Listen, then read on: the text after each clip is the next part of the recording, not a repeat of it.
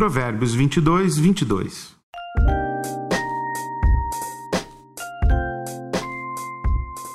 Não explore o pobre só porque tem oportunidade, nem se aproveite do necessitado no tribunal. Qual é o limite entre o oportunismo e o bom negócio? As regras gerais do mercado dizem que é bom comprar quando todos querem vender e vender quando todos querem comprar. Ou então que é esperteza deixar o negociante sangrar até que ele não tenha opção, senão vender barato ou comprar caro. Por trás desses princípios de negociação está a ideia de que o melhor negócio é aquele feito com alguém em condição de vulnerabilidade. Talvez isso seja aceitável em transações entre ricos, mas é absolutamente inaceitável quando os pobres estão no jogo. A Bíblia recomenda que não se explore o pobre. Aproveitar-se do momento de dificuldade de um negociante pobre é ato perverso.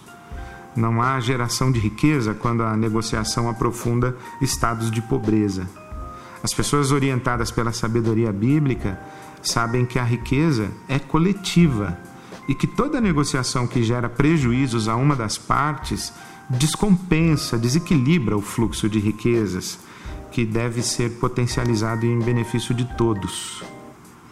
Tiago, irmão de Jesus e líder da igreja em Jerusalém, critica enfaticamente quem despreza os pobres e bajula os ricos, principalmente os ricos que arrastam os pobres aos tribunais para cobrar dívidas contraídas em tempos de necessidade. As pessoas verdadeiramente prósperas não são oportunistas.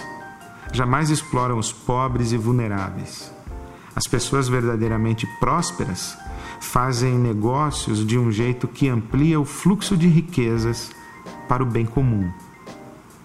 Esse é mais um provérbio sobreviver, porque viver é mais que sobreviver.